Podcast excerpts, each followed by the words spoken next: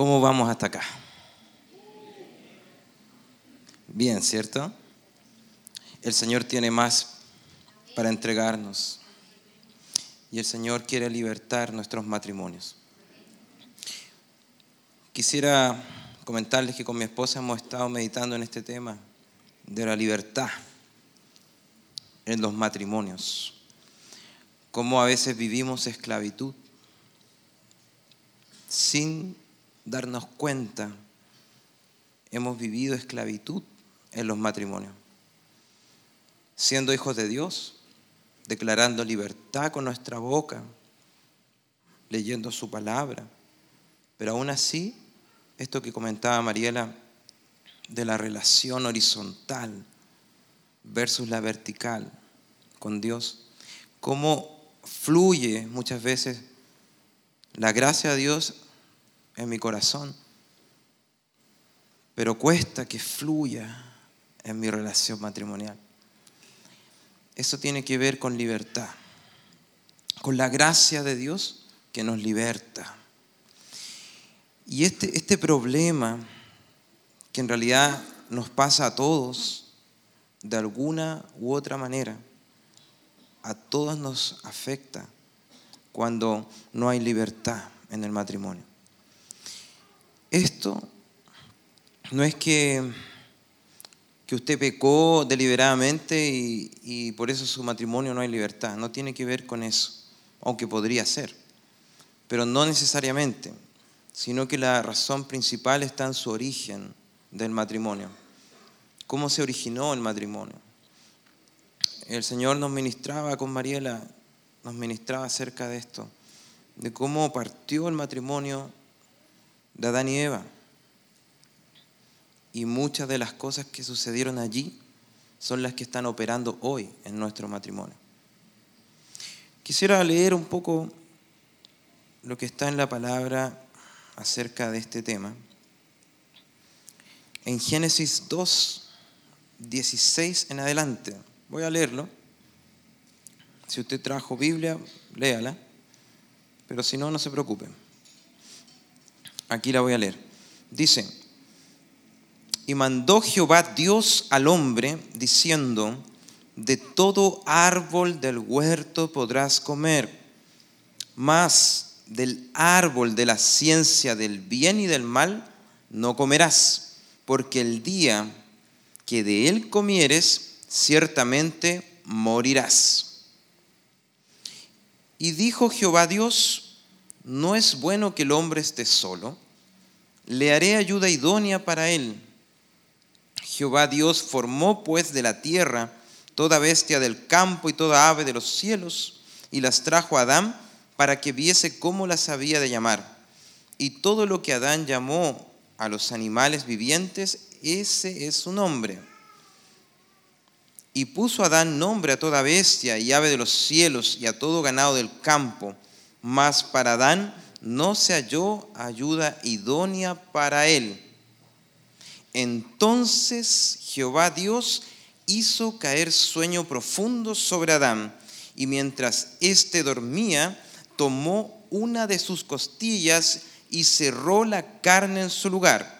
Y de la costilla que Jehová Dios tomó del hombre, hizo una mujer y la trajo al hombre. Y dijo entonces Adán, esto es ahora hueso de mis huesos y carne de mi carne. Esta será llamada varona, porque del varón fue tomada. Voy a leer de nuevo esa parte. Esto es ahora hueso de mis huesos y carne de mi carne. Y será llamada varona porque del varón fue tomada. Luego dice la palabra, por tanto dejará el hombre a su padre y a su madre y se unirá a su mujer y serán una sola carne. Y el último versículo de este capítulo dice, y estaban ambos desnudos, Adán y su mujer, y no sentían vergüenza.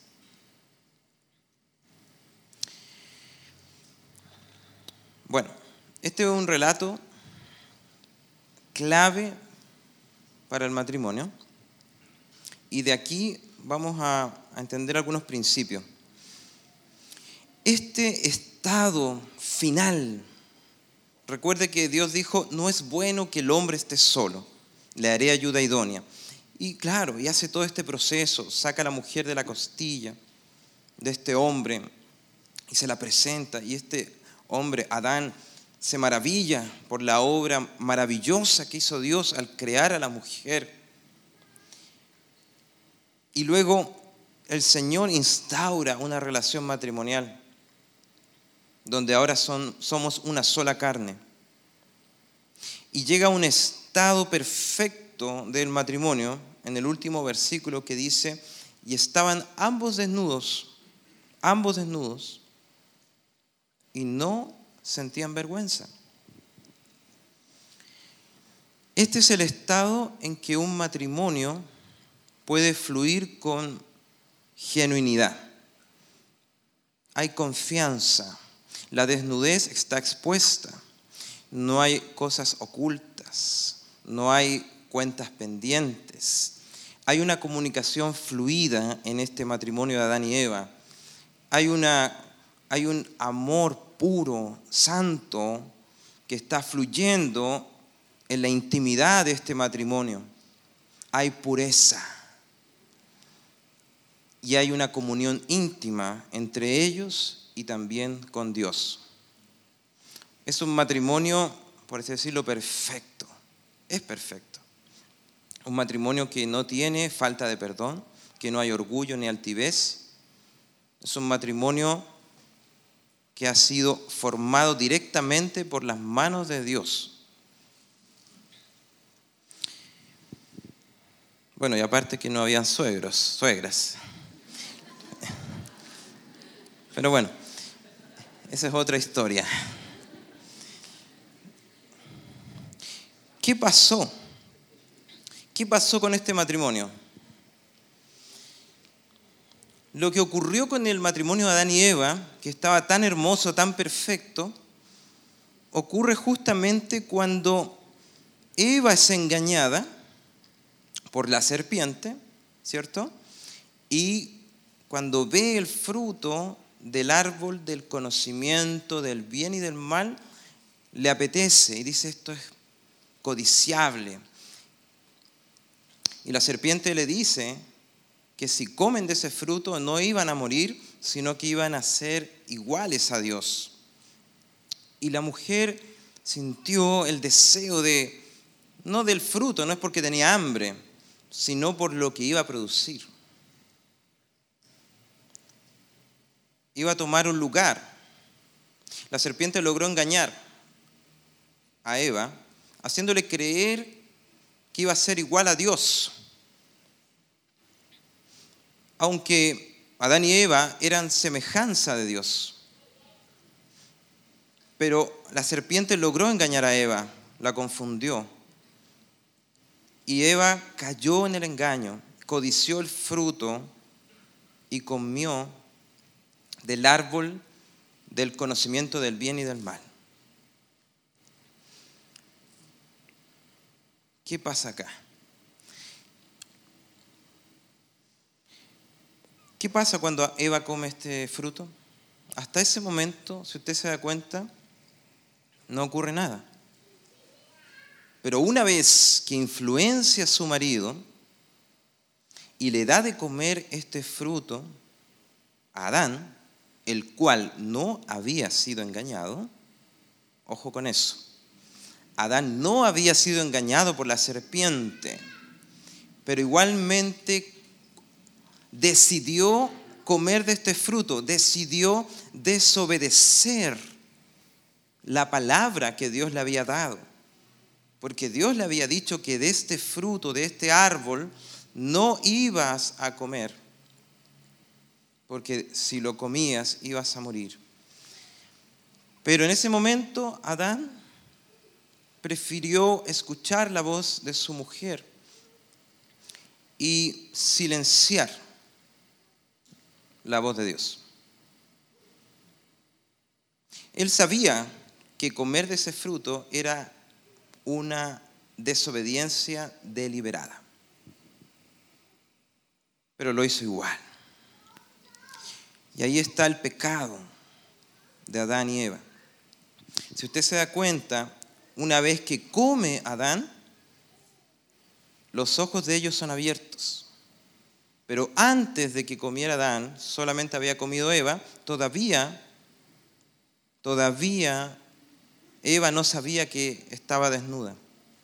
Solo cuando Adán comió del fruto y ambos comieron, allí recién se dieron cuenta que estaban desnudos.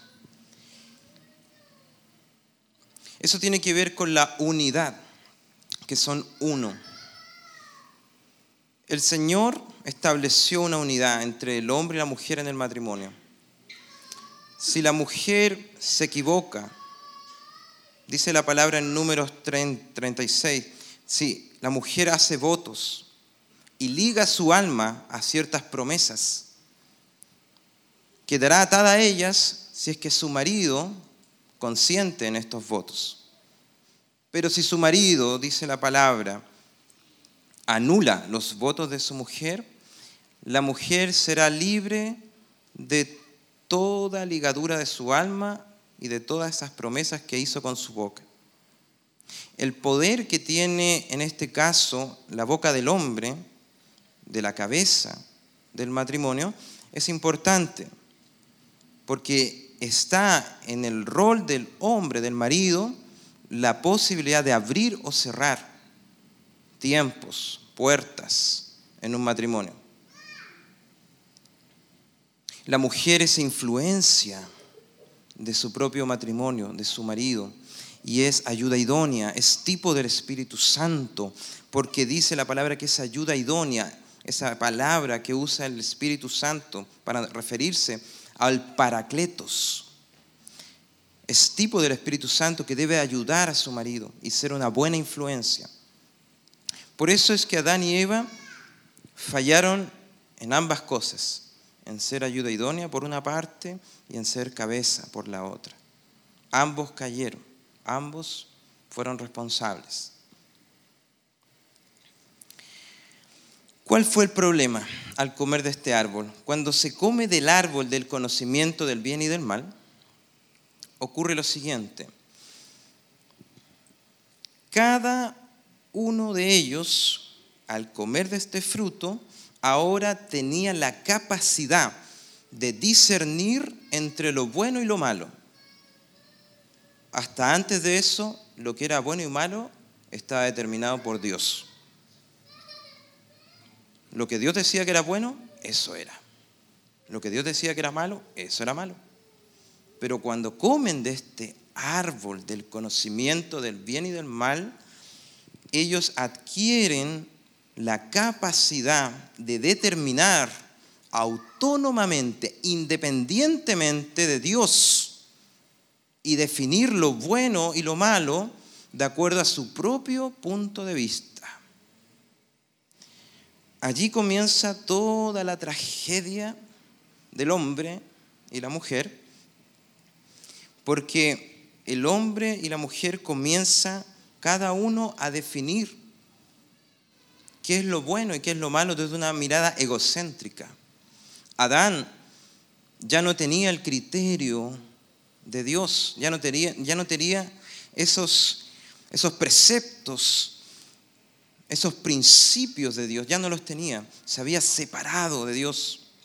Al estar en desobediencia, nos separamos de Dios, nos distanciamos de Dios. Cuando comemos de ese fruto del árbol de la ciencia del bien y del mal, inmediatamente se provoca una distancia, una separación. A eso se refería Dios cuando decía que iban a morir. Muerte en la Biblia es separación. Cuando alguien fallece, algo se separa. Se separa el alma del cuerpo. Cuando alguien fallece se separa lo terrenal de lo espiritual. La muerte es separación. lo que Dios les dijo es que se iban a separar de Él. Ese era el significado de decir que iban a morir. Se iban a separar de Él. Entonces, Adán y Eva comenzaron ellos ahora a entender qué es lo bueno y lo malo, pero lo definían a su propia conveniencia. O sea, para mí esto, esto está bien, esto es lo correcto. Lo que tú estás haciendo está mal. Comenzó ese tipo de discusiones, comenzaron esos diálogos. Entonces, comenzó a existir un temor. Comenzaron a sentirse vulnerables el uno del otro, se sintieron avergonzados de su propio pecado, de su propia desobediencia, comenzaron a sentirse expuestos. Cada uno de ellos sabía lo que había hecho el otro y lo que había hecho uno mismo. Y sabía que posiblemente mi cónyuge podía estar pensando mal de mí, podía estar atribuyéndome a mí una mala intención, juzgándome mal. Y bueno, en este caso Adán y Eva tenían razones suficientes para desconfiar el uno del otro, porque ambos habían pecado, ambos habían desobedecido. Entonces, ¿qué garantía existía de que no iban a volver a fallar? Ninguna. Por tanto, es allí que comienzan a cubrirse, a taparse su desnudez, cosiendo delantales de hojas de higuera. Este proceso de caída, porque estamos hablando de una naturaleza caída del hombre que se origina en este primer matrimonio y que después se reproduce de generación en generación, este proceso de caída comenzó a tener un efecto devastador en esa relación original que habíamos hablado hace un momento cuando dijimos en Génesis 2.25, estaban ambos desnudos, Adán y su mujer, y no sentían vergüenza. Ese estado perfecto se desmoronó, se destruyó y comenzó a haber un efecto devastador en la comunicación. Cayeron en trampas comunicacionales Adán y Eva, sin darse cuenta cayeron esas trampas. Y vamos a verlas un poco más en detalle. Y esas trampas que cayeron, hoy están vigentes. Hoy están muy vigentes, de hecho. Hemos identificado hasta el momento cuatro de esas trampas. La primera es la trampa de la culpabilización y la victimización. En Génesis 3.11 dice, y Dios le dijo, ¿quién te enseñó que estabas desnudo? ¿Has comido del árbol de que yo te mandé no comieses? Y el hombre respondió, atento aquí, la mujer que me diste por compañera me dio del árbol y yo comí. La mujer que me diste. Aquí comienza la culpabilización. Adán comenzó a culpar a su mujer. La mujer que me diste, ella es la culpable, ella fue la que me dio de comer este fruto. Este mecanismo de culpabilización precisamente viene aliviar, atenuar la propia culpa que estoy sintiendo por yo haberle fallado a Dios y al sentirme confrontado en su santidad. Me siento mal, pecador, culpable, lo peor, porque le he fallado a Dios y me está confrontando. Entonces, en medio de esa confrontación, aparece en Adán este mecanismo de culpabilizar hacia afuera. Él culpabiliza lo que él siente, lo comienza a proyectar al exterior. Él comienza a responsabilizar a las circunstancias, a su esposa, a su familia, incluso a sus hijos, Y así comenzamos en los matrimonios a operar en este mecanismo de culpabilización y nos comenzamos a victimizar. Es que él nunca cambia, es que ella nunca me escucha, ella siempre está hablando, no me deja hablar, no me deja respirar. Comenzamos a buscar excusas y culpabilizar. Desarrollamos una pasividad porque cuando sentimos culpa, nos quedamos estáticos, inmóviles, no podemos avanzar, no podemos hacernos cargo de lo que sí nos corresponde.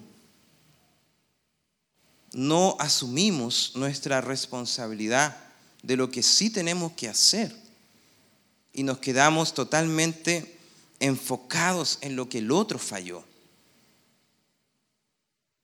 Incluso aparece un argumento de una supuesta justicia, en donde decimos, ¿y por qué yo tengo que cambiar si el otro no cambia?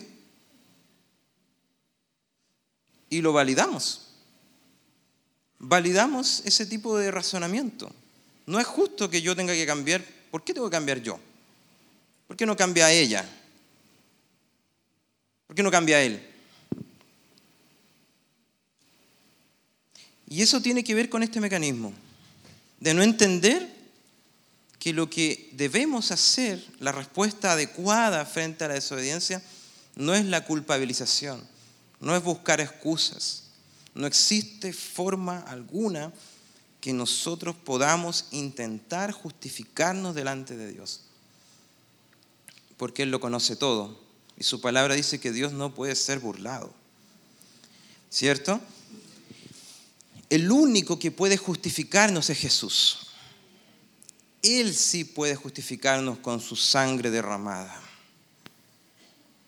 Pero si nosotros no somos suficientemente humildes para recibir la gracia de Dios, reconocer nuestros errores, nuestro intento de justificación va a convertirse en una culpabilización.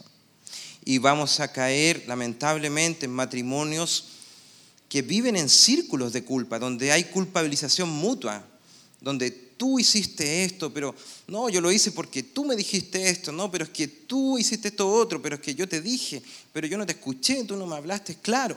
Y así comienza la discusión, la discusión, la discusión, que no lleva a ninguna parte, sino que perpetúa un sistema destinado a la muerte en donde cada vez nos distanciamos el uno del otro, cada vez sentimos menos amor por el otro, algo se apaga internamente en el corazón. Ya no sentimos esa pasión que había antes de, casarnos.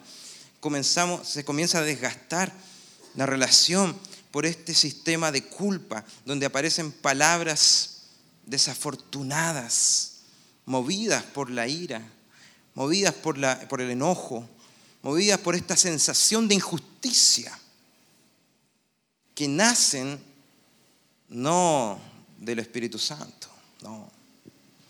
Nacen, dice la palabra, de nuestras concupiscencias, de nuestras pasiones más profundas de la carne. De ahí nace este, esta sensación de injusticia y creemos ser los justicieros. Y cuando vemos una injusticia afuera, comenzamos a proyectar esta sensación de injusticia en mi matrimonio. Entonces yo voy allá afuera a ser justiciero, a tratar de resolver allá afuera algo que debo resolver acá adentro. Perdemos el foco cuando estamos en estos círculos de esclavitud, de culpas. No es la voluntad de Dios que sintamos culpa ni que nos recriminemos. Nunca fue la voluntad de Dios.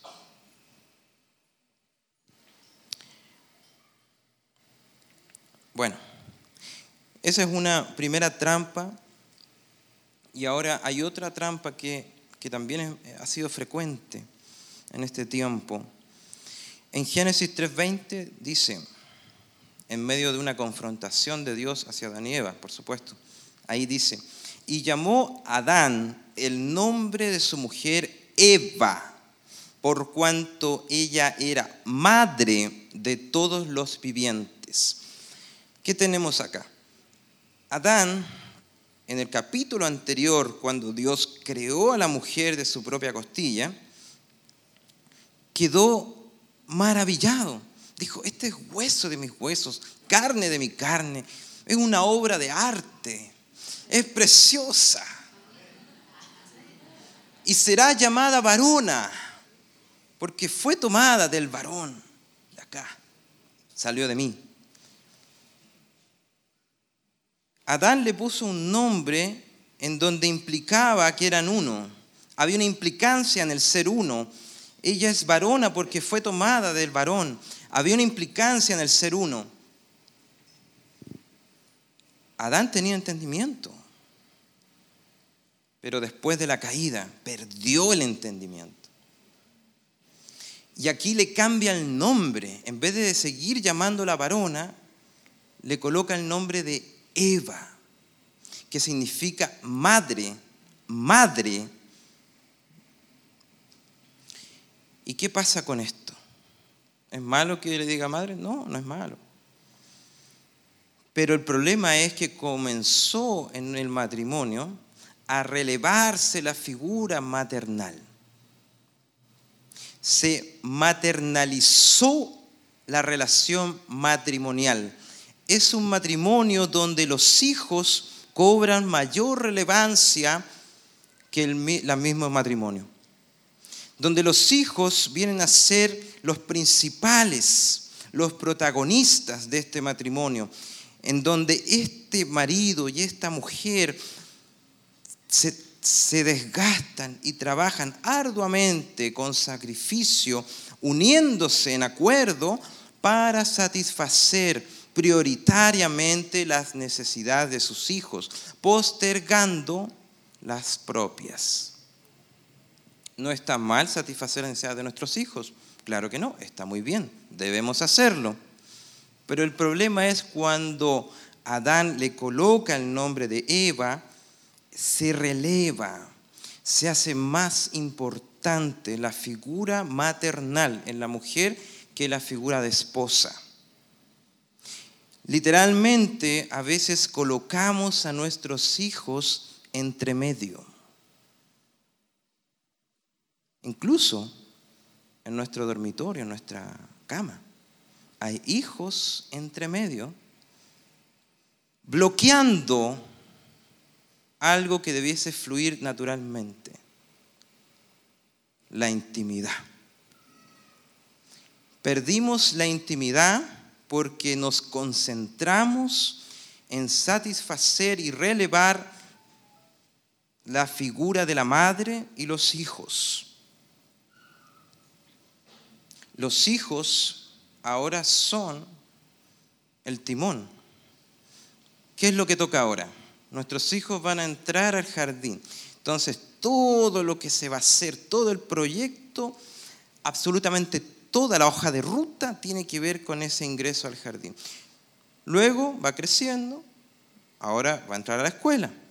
Y todos los esfuerzos, trabajo, postergación, eh, las vestimentas, la comida, absolutamente todos los tiempos están destinados a esos hijos. Y los hijos comienzan a sentir eso y comienzan a tomar el lugar que se le está dando y empiezan a adquirir un lugar que los mismos padres se los dieron. Con una buena intención, por supuesto, por amor, por un amor sincero hacia nuestros hijos pero en realidad no nos dimos cuenta cómo caímos inconscientemente en una separación, en una falta de intimidad, donde los hijos tienen la autoridad de interrumpir nuestra intimidad. Le hemos dado autoridad a los hijos para pasar a llevar la intimidad del matrimonio, para postergar la intimidad del matrimonio.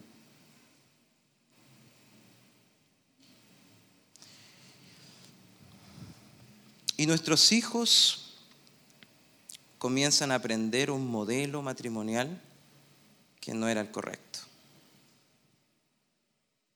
Y ellos después replicarán en sus propias familias y matrimonios este modelo y que no corresponde al diseño divino. Incluso hay matrimonios donde los hijos forman alianzas con sus padres, coaliciones o incluso triangulaciones.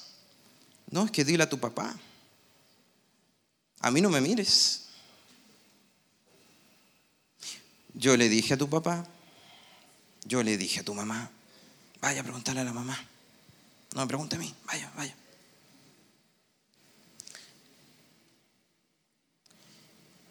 Le hemos dado autoridad a cosas y aspectos que no debían tener ese nivel de preponderancia. La intimidad matrimonial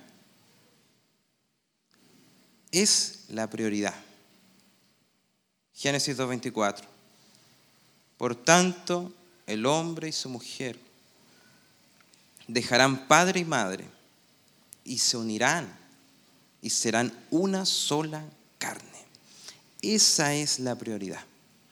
Lo demás tiene su lugar, tiene su orden, pero esta es la prioridad, el ser uno. Si somos uno en el matrimonio, los hijos disfrutarán de una paternidad saludable.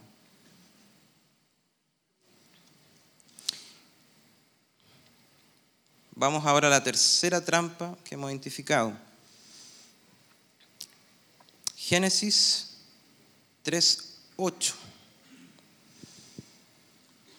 Dice, y oyeron la voz de Jehová Dios que se paseaba en el huerto al aire del día. Y el hombre y su mujer se escondieron de la presencia de Jehová Dios entre los árboles del huerto. Mas Jehová Dios llamó al hombre y le dijo, ¿dónde estás tú? Y él respondió, oí tu voz en el huerto y tuve miedo. Tuve miedo porque estaba desnudo y me escondí. A veces en los matrimonios podemos caer en el temor e inclusive en la esclavitud del temor. A veces en nuestra comunicación hay miedo, hay temor. Escondemos lo que sentimos, lo que pensamos o lo que hicimos por temor a la reacción de mi cónyuge. No abrimos lo que ha pasado en el corazón escondemos y ocultamos aspectos tan sensibles, tan íntimos, porque tenemos temor al rechazo, tenemos temor a ser criticados, incluso temor a las posibles decisiones que pudiese tomar mi cónyuge si yo le abro y le muestro mi desnudez. hay temor en la comunicación. No digo lo que realmente me pasa. No soy capaz de tomar una iniciativa. Todo tengo que preguntárselo. Porque si me equivoco, ¿qué va a pasar? ¿Me van a amonestar? ¿Me van a recriminar? ¿Me van a quitar algo? ¿Me van a hacer sentir mal?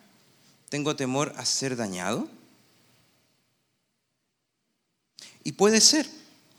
Tal vez en la historia de algunos matrimonios ha existido situaciones duras y difíciles en el pasado y que hoy,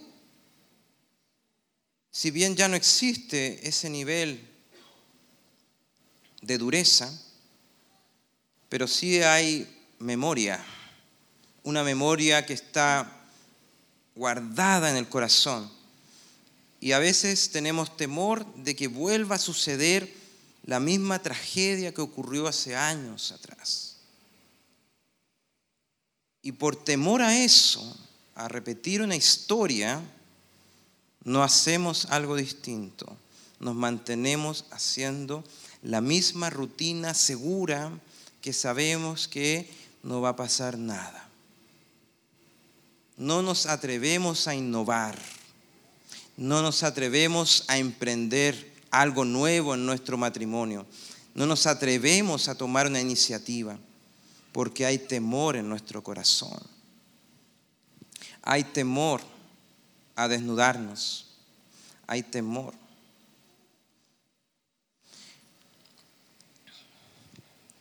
Puede ser que incluso el temor sea dañar al otro.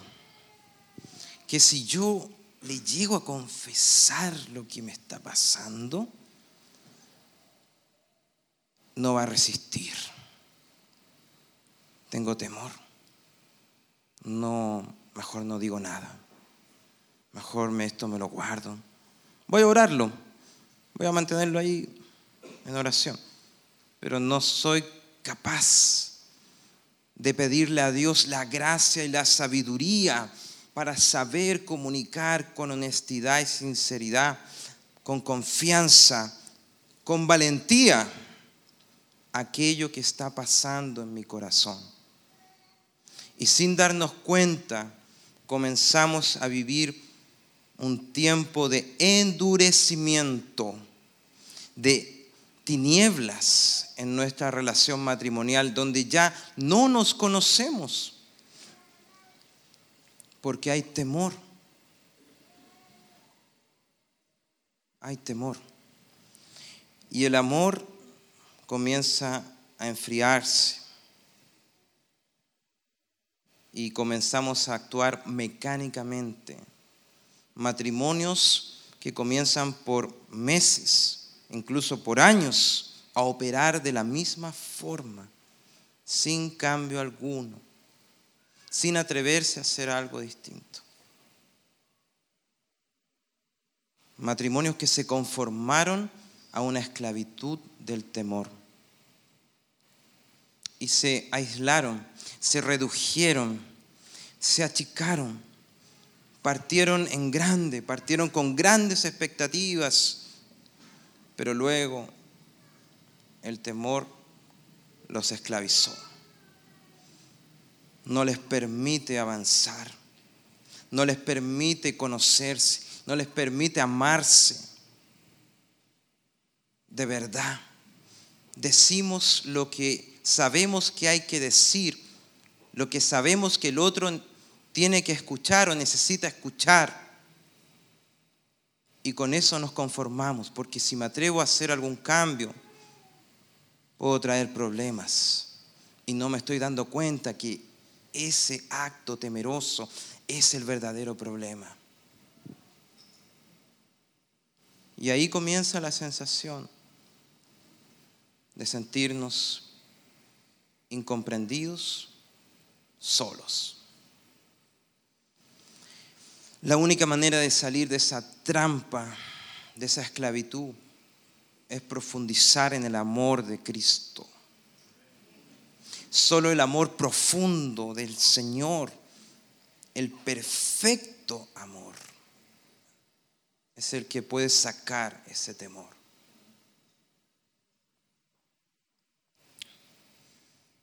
Pero nos falta fe, nos falta entendimiento y caemos en eso.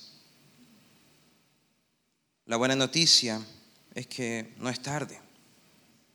La buena noticia es que aunque tu matrimonio se haya esclavizado en estas rutinas,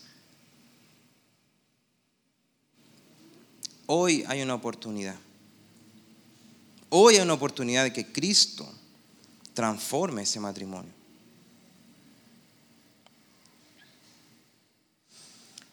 Y una cuarta trampa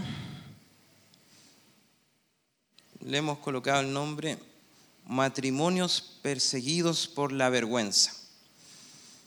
En Génesis 3:7 dice, entonces fueron abiertos los ojos de ambos y conocieron que estaban desnudos. Entonces cosieron hojas de higuera y se hicieron delantales. ¿Qué pasó acá? Adán y Eva se dieron cuenta que estaban desnudos y sintieron vergüenza. Se sintieron avergonzados. Hay aspectos de nuestra vida que nos avergüenzan. Hay cosas que nosotros, solo nosotros sabemos y que nos producen vergüenza y que incluso sería muy vergonzoso comentárselo a alguien más. Hay cosas que solamente tú sabes, que tú entiendes, que te producen vergüenza y que por nada del mundo quieres compartirlo ni siquiera con tu cónyuge.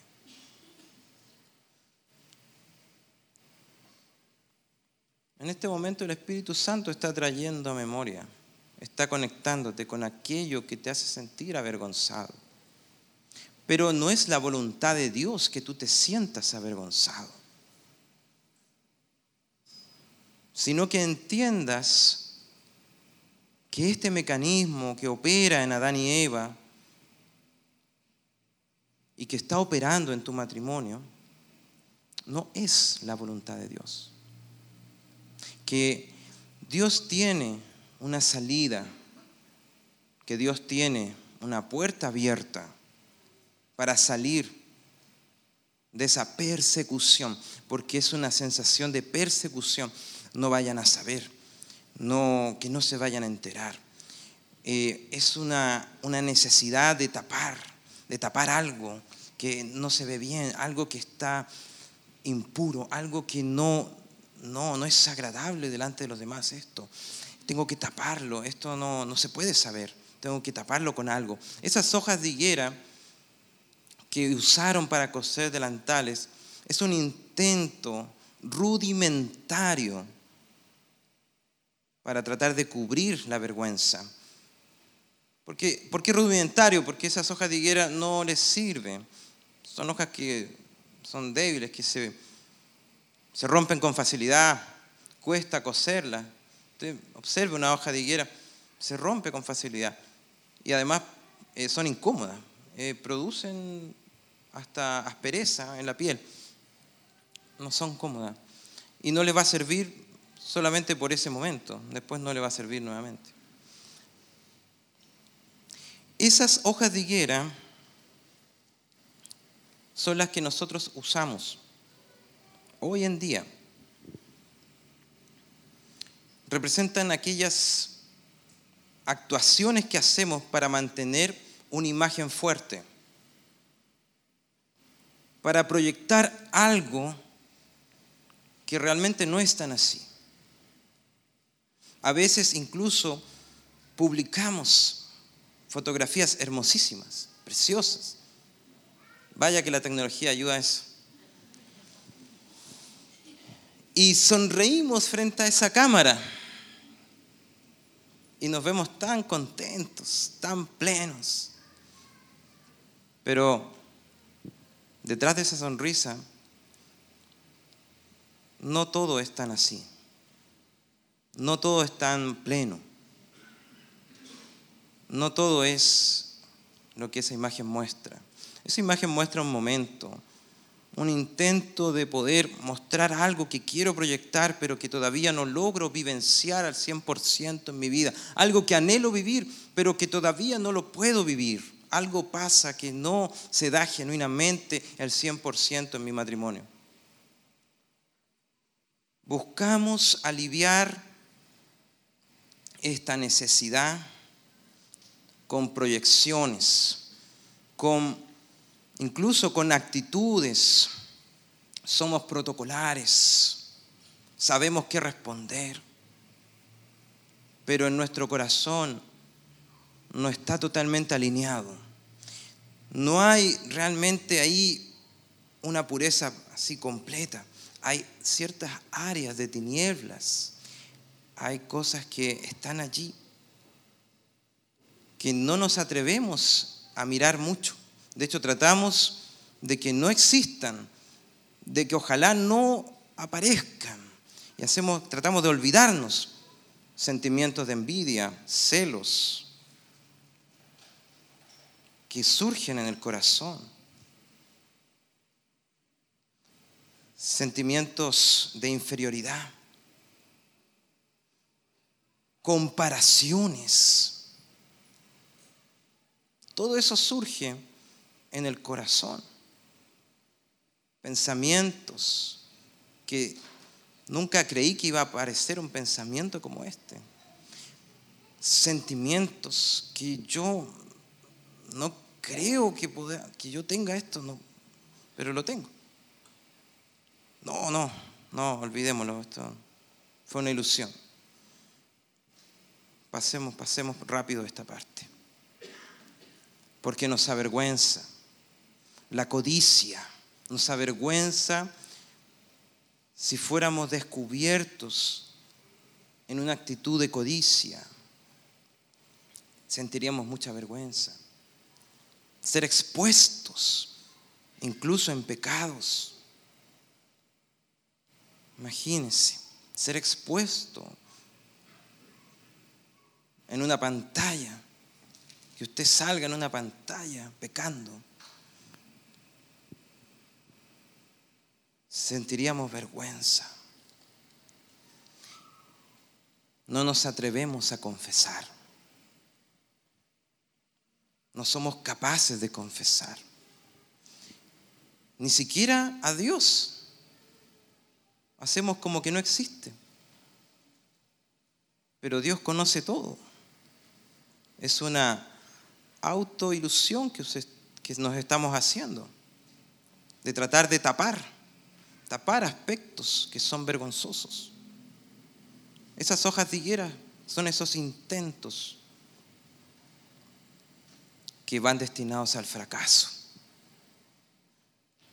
No podemos ser auténticos, no podemos ser verdaderos, no podemos ser genuinos en una relación de intimidad si estamos tapándonos aquello que nos avergüenza. Hay una esclavitud de la imagen una necesidad de estar proyectando una imagen que no somos.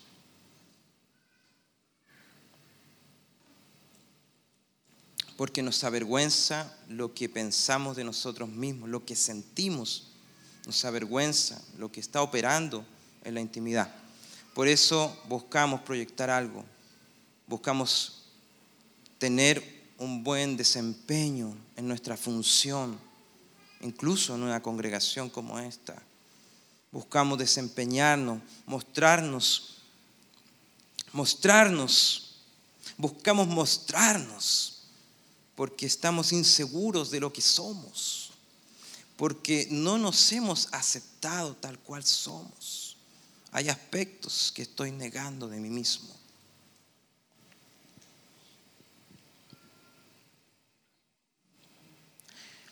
No se puede profundizar en el amor íntimo en un matrimonio si esto está operando así. No podemos conocer la desnudez de mi cónyuge si mi cónyuge se está cubriendo, se está tapando. Y así tampoco mi cónyuge me puede conocer verdaderamente, completamente si yo me estoy cubriendo y tapando? Si estoy proyectando una imagen, porque me avergüenzo. Dios conoce todo, absolutamente todo y mejor que nosotros mismos. Y Dios se entristece. Dios se entristece Dios no está enojado contigo. Dios está entristecido de que tú no puedas disfrutar tu matrimonio como Él lo diseñó. Recréate con tu mujer en sus caricias, recréate, dice la palabra. Pero hasta sentimos vergüenza de desnudarnos en la intimidad de un matrimonio. Hasta eso nos avergüenza. Nuestro propio cuerpo no lo aceptamos.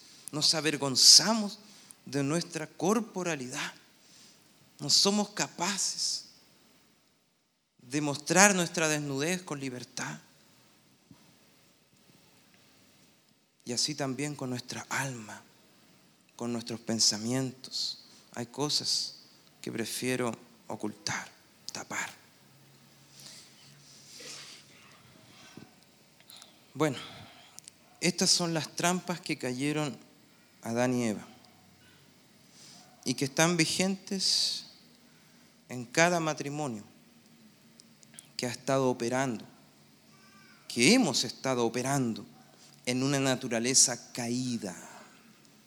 Esto es la manifestación de una naturaleza caída.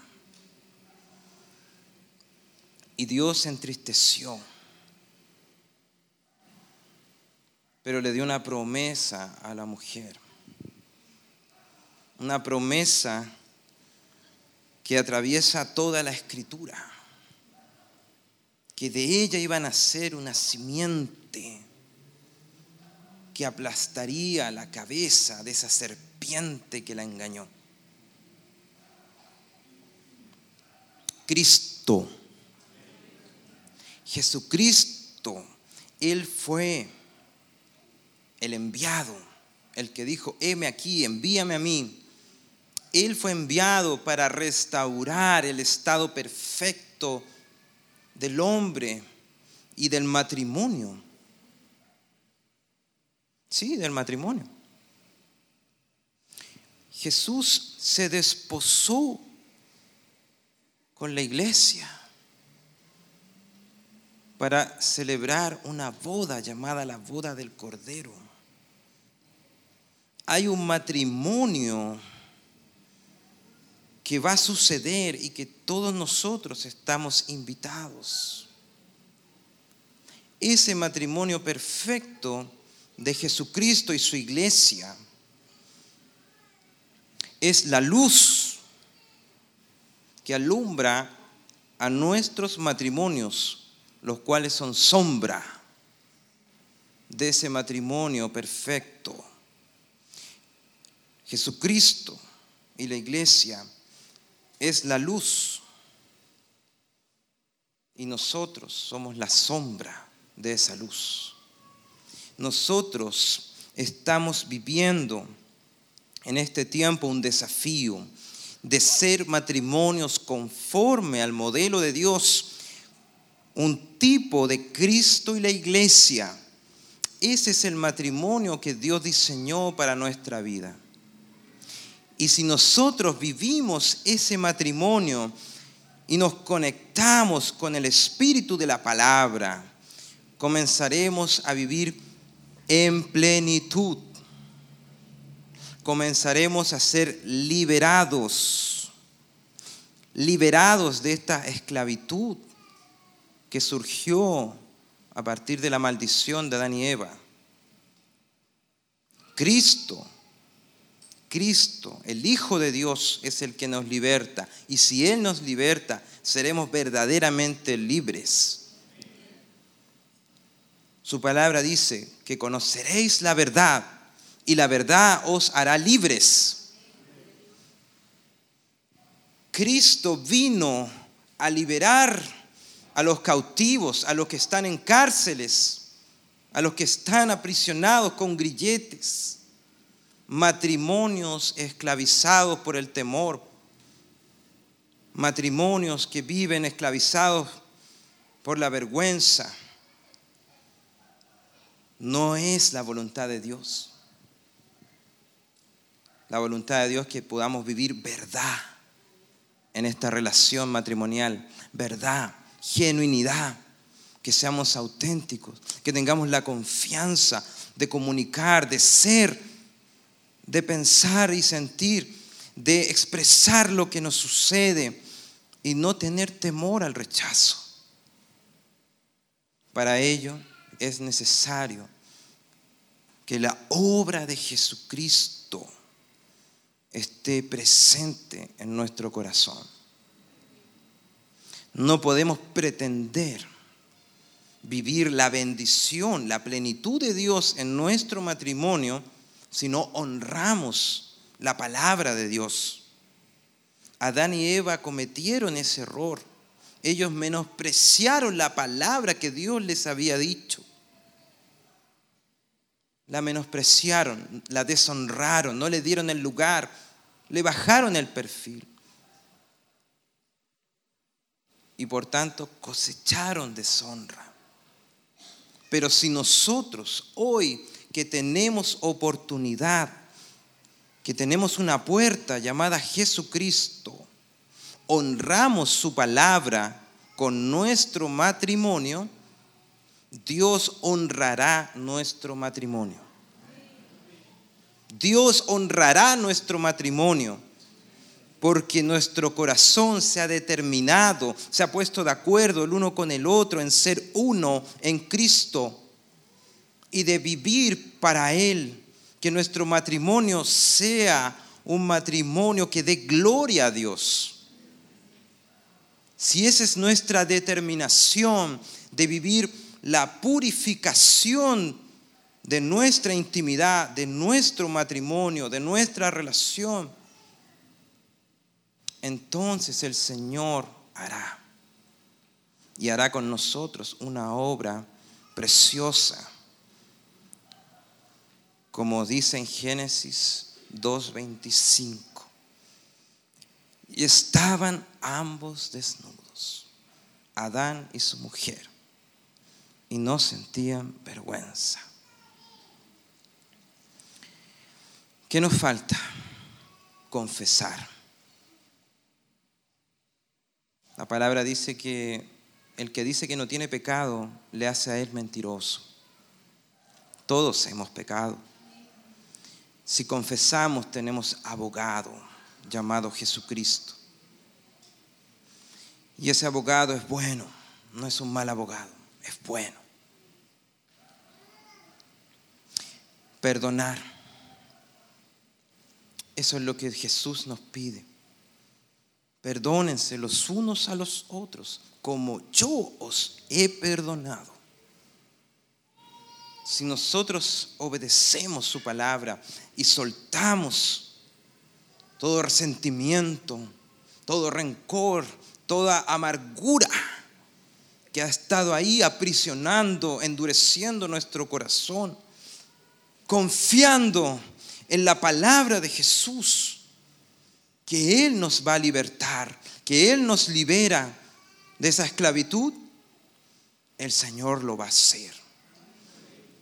Y si nuestro matrimonio está tan desgastado, está tan aproblemado, conflictuado, atribulado, hemos hecho las cosas tan mal, tan desastrosas, que ya no tenemos esperanza, hoy el Señor trae una buena noticia que aunque tu matrimonio sea así, si tú colocas ese matrimonio en Cristo, dice la palabra, que los que estamos en Cristo, las cosas viejas pasaron, he aquí todas son hechas nuevas.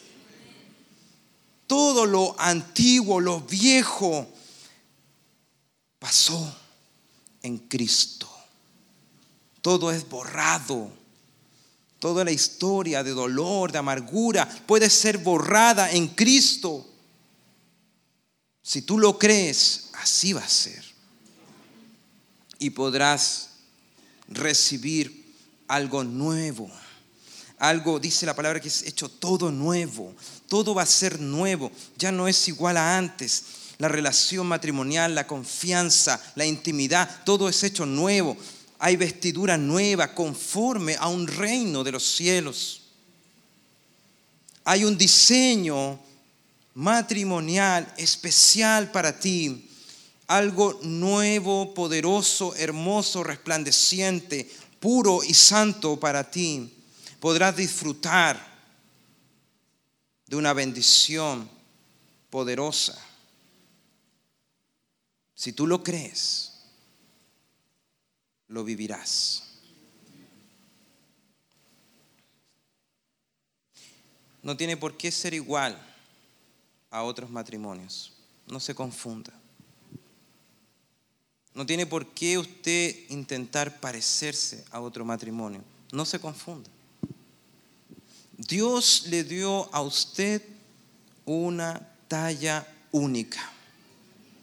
Dios le dio a su matrimonio un diseño especial. Usted es una obra especial, escogida por Dios, con los detalles que Dios diseñó. No tiene que buscar parecerse a otros matrimonios, sino que perseverar en mirar al blanco perfecto, Jesucristo.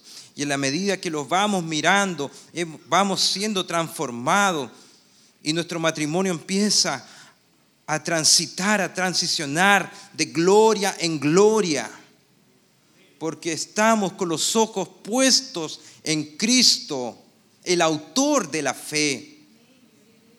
Y su matrimonio es hermoso para Dios, así tal cual ustedes son.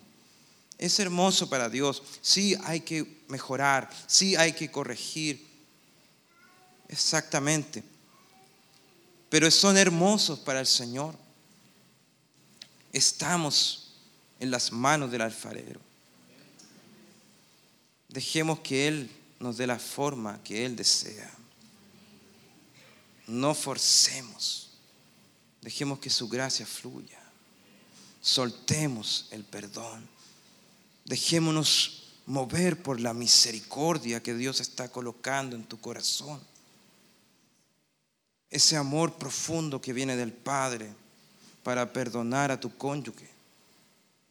Esa gracia que te permite perdonar lo que antes humanamente no podías perdonar.